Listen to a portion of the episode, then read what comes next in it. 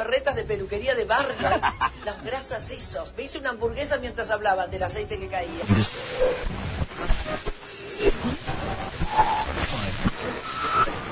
Estás escuchando El Raye 98.1 Mega.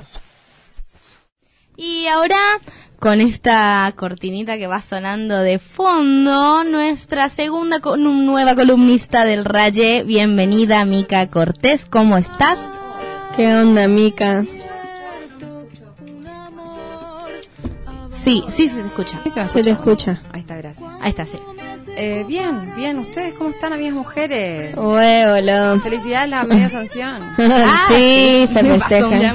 cacho, pero sí, estamos felices todavía. ¿Qué onda, Mica? Refrescanos, refrescanos la memoria. Nosotros dijimos de que venías a hablar, pero cambia cuando lo decís vos, digamos. Claro. En vez de que lo digamos nosotros. ¿De qué vas a hablar?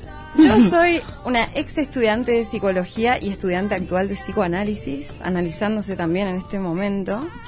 Y me voy a tomar el atrevimiento de empezar a criticar algo que no se está criticando acá en Corrientes, que es psicologías y psicoanálisis rancio. Que hay mucho para tirar para arriba. Muchísimo, muchísimo. Terapias de todo tipo que están jugando con la salud mental de la gente a nivel mundial, pero que acá en Corrientes como que se tomó la primera ola y nos quedamos ahí atrasadísimos, digamos. ujú. En fin, primero, hablemos de qué es el psicoanálisis, ¿no? Ajá. Esto empezó con Freud, todos sabemos eso, si Sí. no lo pueden googlear al señor Freud, pero creo que ya es de sentido común esa información.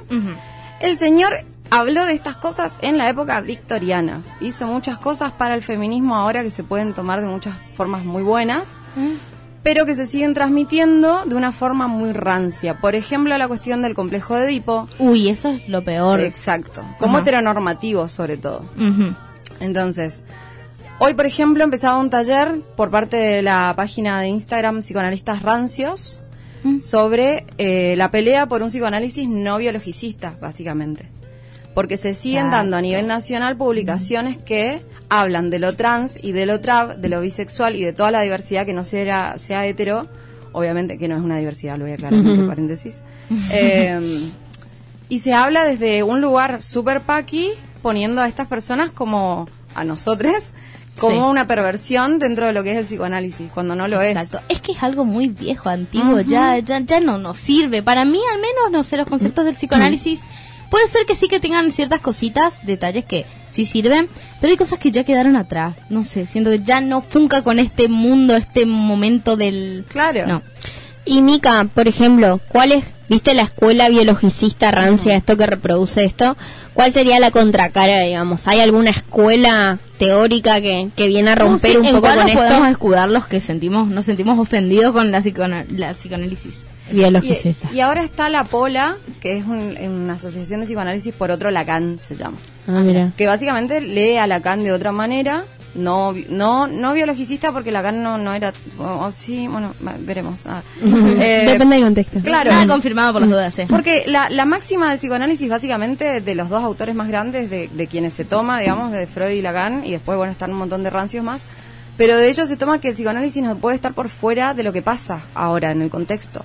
Entonces, que vos seas un psicoanalista reconocido y andes hablando en radio, tele, tele, sobre todo tele, sobre que la homosexualidad es una orientación que se elige y que si vos la elegís puede ser porque se siguen repitiendo estos como conceptos muy eh, rancios justamente porque ya está, ya tiene olor a podrido, ya, ya pasó. Se pasó de época. Exacto. Y esto afecta mucho porque son personas que tienen consultorios Sí. y están al frente de movimientos que vienen a repetir este mismo tipo de conceptos, básicamente.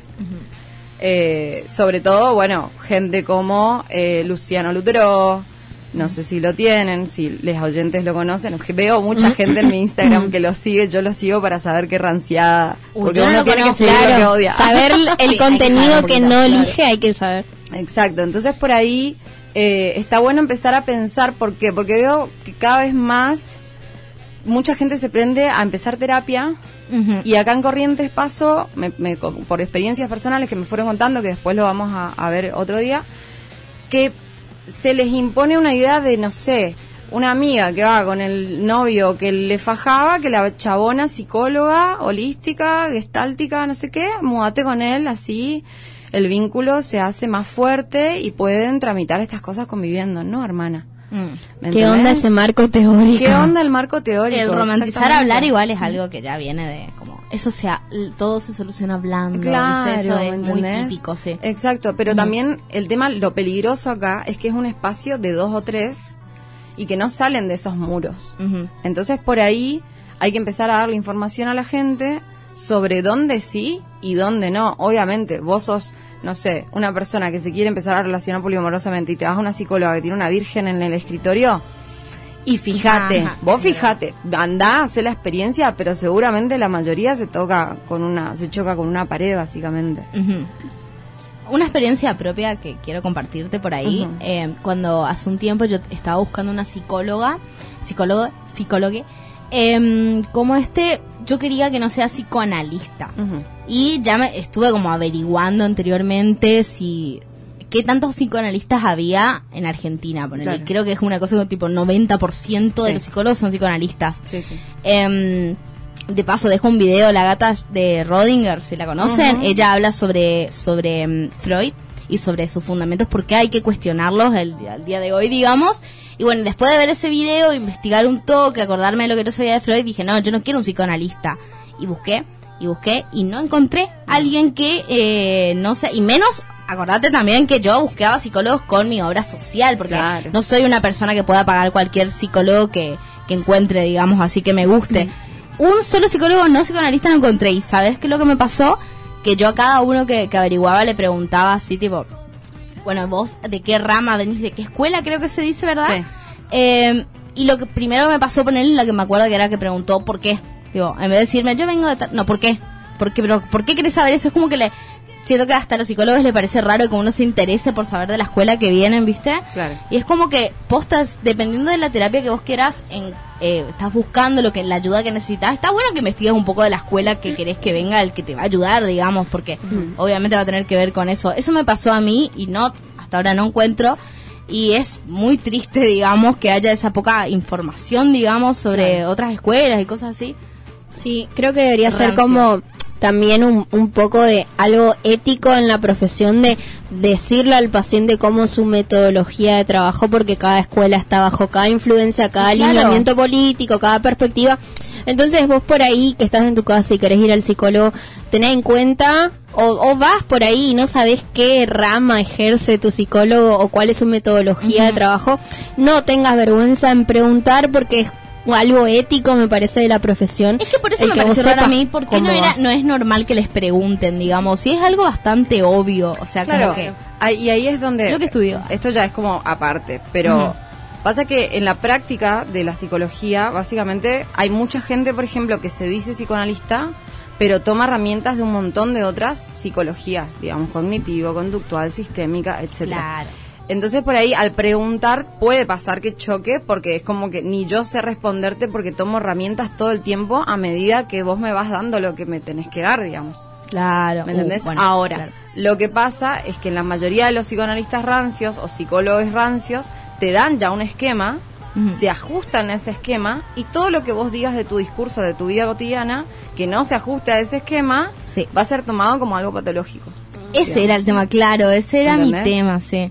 Es re pragmático, ¿no? Es muy pragmático. O sea, eh, habitar un espacio de escucha tan personal, pago o no pago, porque hay, ya informo así rapidísimo, Consejo de la Mujer, psicólogas laburando gratis con bajada a los barrios, eh, psiquiátrico trabajando gratis también, y en los CAPS hay muy buenos psicólogos trabajando. Pero un espacio pago de, de psicología donde vos puedas ir y darte, digamos, como no te das con amigues, como no, porque uno dice anda a terapia. Ah, pero ¿cómo? ¿Qué hago? Claro, ¿Qué? tal ¿Qué cual. es la terapia? Claro, pero Sí, le- ¿en qué yo- me van a ayudar? No Exacto, sé. y esto es re, mira, psicoanalíticamente eh, incorrecto, pero buscar un psicoanalista es como un ginecólogo, ginecóloga. Te tiene que, a vos te tiene que conformar la forma, Es el algo trato, muy el- personal exacto, sí, sí. entonces es del boca en boca también. Sí. Y del boca en boca va surgiendo esto que a mí me llama a hacer justamente esta sección, que es que acá en Corrientes, por ejemplo, yo estudiando la carrera, tenía un montón de varones, psicólogos, psicoanalistas, dando una lectura erradísima de lo que es el psicoanálisis con respecto a los tiempos que corren. He tenido un profesor que eh, cuando se hizo legal que una persona denuncie el acoso callejero en Buenos Aires, estábamos hablando de un apartado de Lacan, básicamente una frase muy conocida, que es que la palabra se hace carne, la palabra se hace cuerpo. Sí. Entonces estábamos dando un seminario en particular sobre esto y el tipo dice, ah, pero me parece una pavada porque uno, ahí se le puede, se le tiene que poder decir a las chicas que son lindas en la calle, qué sé yo. Y todos quedamos como, ¿qué? No, pero si estamos hablando que la palabra se hace cuerpo, y no solo en el discurso familiar, en la calle también, en la calle, capaz que te dicen que sos lindo, capaz te dicen que sos gorda, o capaz te dicen puto de mierda, o capaz te dicen lo que sea, o sea, cualquier tipo de cosa que te digan en la calle contra tu voluntad, marca el cuerpo y te hace ir a mirarte al espejo desde otro lugar. Claro. Entonces, si nos vamos a guiar, eh, si vamos a decir, ah, sos, sos psicoanalista, bueno, mostrame cómo estás en tanto las perspectivas y lo que se está jugando ahora, en la juventud de ahora, en las en los adultos y adultas de ahora, porque claramente no está no, no se está viendo en tu consultorio, no se está viendo en tu enseñanza, y esta gente es la que sale después recibida con estos tipos de ídolos y se abre en un consultorio. Dejando por fuera las cuestiones estas, por ejemplo, el tema de algo tan tonto, porque es simple, porque vos decís, bueno, yo hablo con mis amigas y digo, ah, le dijeron, eh, le tocaron el culo en la calle, qué bajón, boluda, y, y la mina capaz que quedó re mal, y después voy a con mi consultorio, un paciente me cuenta, ¿y cómo tramitas eso? Claro. Si lo tomaste como una estupidez en lo personal. Es, es una carrera que se toma como para la bola muchas veces, mucha gente recibiéndose sin saber qué hacer. Perdón por, por prejuicio, pero creo que hay como un estereotipo también y creo que se carga ahí en lo social de que mucha gente estudia psicología. Es medio una carrera de chetas. Claro. Es como muy de, hay las chetas que no saben qué estudiar y terminan cayendo en psicología. Creo que veo mucho profesional así que se recibió porque tenía que tener un título, pero no realmente le hace honor a la profesión. Exacto, ¿me entendés? Y, a- y aparte está la cuestión esta que en la facultad misma minimini- mi- minimizan, minimizan la cuestión de lo actual. Que eso es lo que me parece que hace al psicoanálisis y las psicologías rancias en general. Exacto. Que vos te vayas. información, ¿no? Claro. A mí lo que me pasó ponerle era que ahora yo tengo una nueva psicóloga, digamos, pero mi psicóloga anterior, yo le conté que era demisexual, por ejemplo. Entonces, bueno, como un dato más, digamos, tipo, bueno, eh, eh, yo soy demisexual, así que me pasó eso. eh. Y la mina, ¿eh? ¿Pero qué es eso? Y yo le tuve que explicar a mi psicóloga que era la demisexualidad. Claro. Y ella me terminó diciendo, me acuerdo, porque Eso no grabado. Ah. No me dijo, ah, como era la época de antes, como la gente antes que se casaba No. y que tenía que llegar a casarse para ¿Por tener qué? relación. Eso me respondió. Y a mí eso me, como que creó ya algo ahí en mí, como mm, una inhibición de, de estas cosas yo no puedo hablar porque yo le voy a tener que explicar. Ella no me va a poder ayudar. En cambio, con mi nueva psicóloga, yo le dije, bueno, soy demisexual y le miré como ya, te tengo que explicar y me dijo, ¿Qué tenés "Ajá". para decir? Claro, y me dijo, sí, ya sé lo que es. Y para mí, esa pavadita de que sepa nomás, sepa una, una cosa que en verdad tampoco es que me Claro. cuesta tanto explicarlo, digamos, pero que sepa esa información, encima es una señora mucho más grande que mi anterior psicóloga, es, no sé, es satisfactorio para alguien que Hace se el está yendo a profesional, tratar, boluda. Sí, Hace el profesional. tal cual. Es que yo creo que es una de las profesiones donde, y esto lo habla Lacan, también lo habla, lo habla Freud, que uno en ese lugar de, de, de práctica, y esto lo digo porque lo mamé de la facultad justamente de profesionales que no lo hacían, eh, no se corre el lugar del no saber, del poder decirle, de, del, perdón, no se corre el lugar de saber, Ajá. de decirle al paciente, discúlpame, tengo 48 años o 35 y la verdad que no tengo idea, contame qué es. Claro. Ah, y no hacer una asociación estúpida con respecto a lo que el paciente te dice porque te está ese haciendo... creo que fue el tema. Capaz Claro. que si ella simplemente me decía, ah, ah nomás. O, o, ah, no ¿Viste? sabía, me voy a informar. Claro, para la próxima vez hacer un poco más, Claro. ¿viste? Para saber qué decirte, pero sí, son, son unos vacíos ahí que hay ahora en los psicólogos que es heavy, digamos. Más Sí. cuando sos una diside- disidencia o tenés, ah, no sé, no, no, no estás tanto en la heteronorma, digamos, es pesado, sí. Es pesado también porque fíjate que nosotros, nosotros pedimos ESI en las escuelas, pedimos la ley Micaela en medios, pedimos eh, labor- eh, cupo laboral trans, pero no se exige que agentes de salud de todo tipo, de no solo psicólogos que me parece y psiquiatras, que son como los más ahí que están al frente de cualquier tipo de individualidad que se esté rompiendo, quebrando, eh, no pedimos que sea obligatorio, ¿entendés? Cuando debería serlo, porque ¿Qué debería ser? ya en Freud no vas a encontrar lo que es la comunidad LGTB ahora. Claro. Ya no vas a encontrar en Lacan. Podés leerlo de una forma, que es lo que se está haciendo en la Pola, por ejemplo, o lo que se está haciendo en, en la página de psicoanalistas rancios, la re recomiendo porque están lanzando talleres gratuitos y no gratuitos para esto, eh, que sea antibiologicista. eh, y se están leyendo de otras formas con esa mirada que es espectacular. Para mí, yo soy fan del psicoanálisis, ¿me entendés?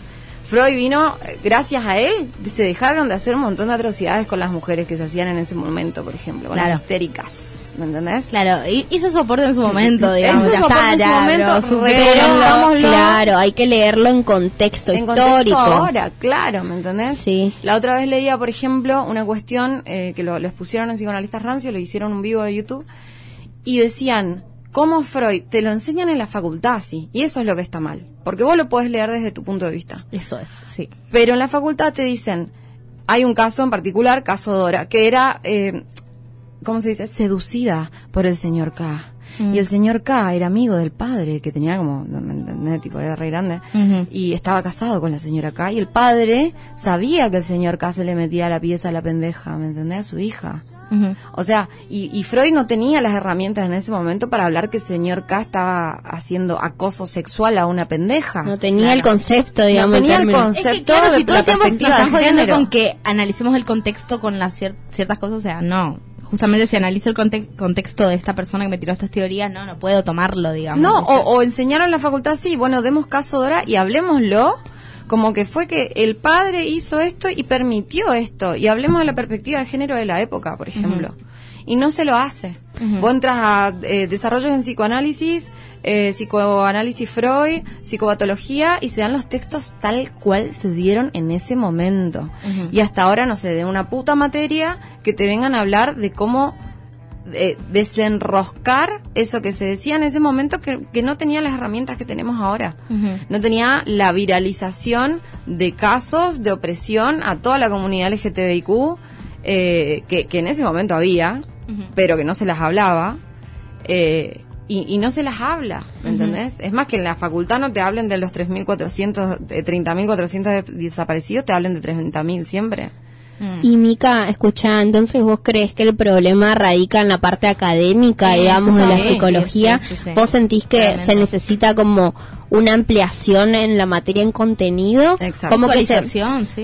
como que vos decís que se presente el contexto de estos autores o que se presente nuevas olas de pensamiento. No, que se presenten, porque las bases tienen que estar. Sí, obvio, no borrar a Claro. Freud No, ni, no. ni Lacan, no, tipo, Las bases tienen que estar porque gracias a esas bases ahora se lo puede criticar de otra manera.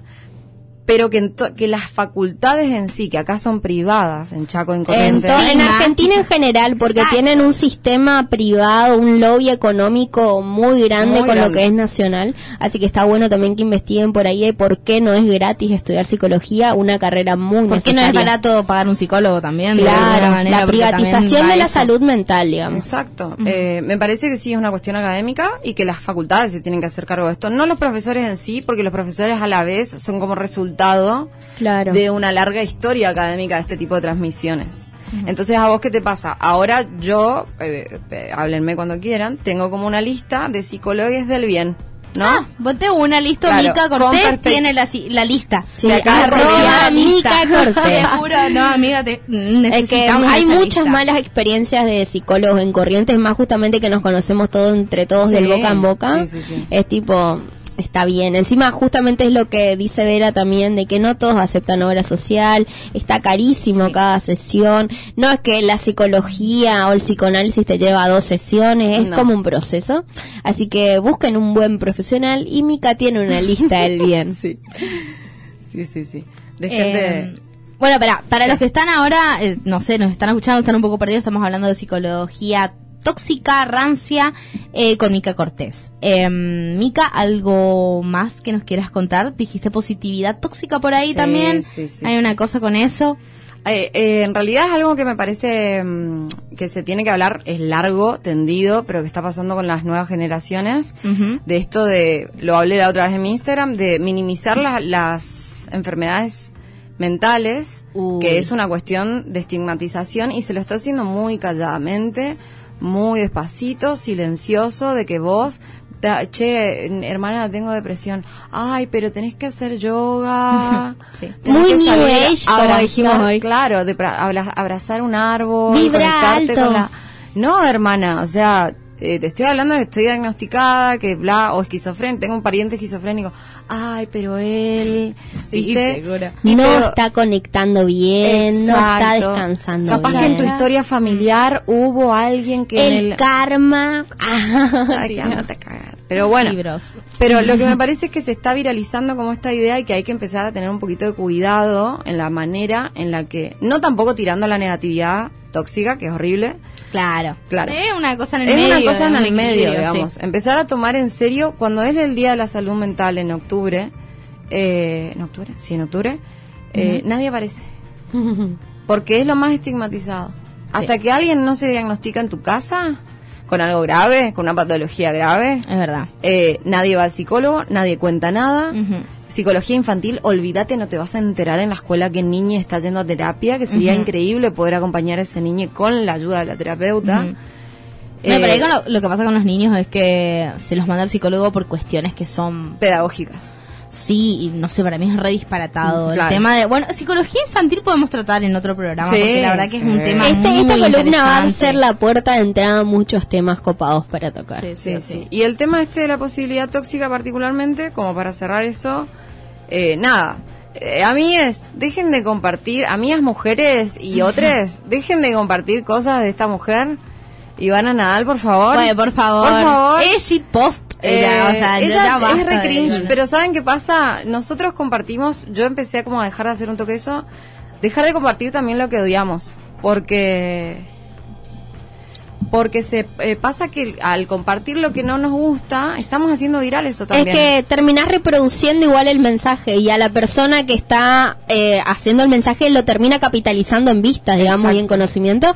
Así que por ahí ahórrense el- las ganas de tuitear o de bardearla o de republicar lo que publica esta No le persona. demos bola, digamos. Claro, ni siquiera la nombren, es como que es de por- última hagan tipo tercericen el comentario, tipo tal Sí. persona dijo esto porque bla bla bla Ah, y repudiar como ese tipo de mensajes. Ah. porque el tema es que nosotros acá somos como seres pensantes de esta generación, ponele, pero eso lo recibe mi tía, mi mamá, que el cáncer se cura con buena onda. Tal cual. ¿Tenés sí. depresión? Es porque vos estás adolescen- preadolescente, una cosa así también se Claro. reforma, ¿eh? Sí, sí, Tipo, sí. A los, eh, creo que subestimamos mucho el impacto que tienen los adolescentes, preadolescentes, el tema de la espiritualidad y todo eso, pero posta que es muy, algo que pasa muy de seguido, digamos, hay que tener cuidado, sí. Y es peligroso porque después cuando estas personas que se guían por esta otra persona que hable principalmente, ah, eh, se habla de ella y se la sigue, terminan desarrollando o minimizando muchos problemas que podrían ser solucionados rapidísimo con Tal un cual, espacio sí. terapéutico o lo que sea, terminan explotando en un montón de situaciones horribles por negar cosas reales, digamos. Ni un resfrío te puede o curar tomar cloro como literalmente. Viviana Canosa. Claro, tomar cloro. Terminan tomando cloro mirando el noticiero de Viviana Canosa y Exacto. eso no es lo que queremos para no, ustedes. por favor. Bueno, y a ver, como mensaje, conclusión, porque estamos llegando ya, son eh, 10 menos 5, más o menos. Y así que estamos llegando al 53 final del programa. exactos. Conclusión, Mica, hay que tener cuidado. O sea, literalmente me... Sí. Tengo que tener cuidado. Eso es lo que sé. Alerta. Hay que tener cuidado, básicamente porque los psicólogos son personas como todos nosotros, pero hay que empezar a buscar el boca en boca. A mí me fue bien con este, a mí me fue bien con esta, y, e ir probando, obviamente. Pero también empezar a criticar estas cuestiones para los estudiantes que están escuchando, empezar a criticarlas en el aula. Pues si no, la formación se hace desastrosa, digamos. Sí. Así que el mensaje es ese y ya digo, consejo de la mujer para mujeres, acá hay Ah, bueno. psicólogas gratuitas y el psiquiátrico y en cada CAPS hay psicólogos buenos, si no me preguntan, yo paso un par de nombres. De Una, una. una pregunta un poco ignorante que tengo. Tipo, por ejemplo, Macha tiene una psicóloga. ¿Ella me la puede recomendar? ¿Yo puedo ir a la misma Sí, psicóloga? sí, ¿no? sí, Eso obvio, puede. re. Sí, viste, muy ignorante fue mi pregunta, pero de Ponele que yo esté recibida, saber. yo no te podría atender a vos, ese sería como... O, o Ah, sí, claro, pero no, no... no tiene que ser como que el profesional tenga trato directo con vos de alguna manera, una cosa así. Claro, no, yo, yo hago cosas con vos a veces que Claro. no, por ahí no. ya no- exceden, digamos, claro. eh, la parte Entiendo. profesional, ¿viste? Entiendo, para saber, entonces está bueno, pues sí, de verdad nos podemos pasar la data entre, Sí, sí, entre sí, sí. amigues, eso está Sí, bueno. Y fíjense también porque hay muchos psicólogos que tienen como entrevistas nomás, que no necesariamente vos tenés que ir al primer psicólogo que conozcas, sino que pedirle una entrevista, conocé, acordate, Mm, preguntá, no tengas vergüenza que el de es tu derecho, digamos, de, de paciente el saber la metodología con la que trabaja tu profesional. Tal cual, no, no sean como yo que tuve mucha vergüenza y fue como, ay, ya fue, nadie me quiere decir qué escuela es, voy a agarrar esta nomás. tipo, pregunten, pregunten, está bueno preguntar. Eh, gracias, Mica. Bueno, Sí, Muchas Mica. gracias. Por más Eh, columnas. Bienvenida, Sí, gracias. Por más columnas, exactamente.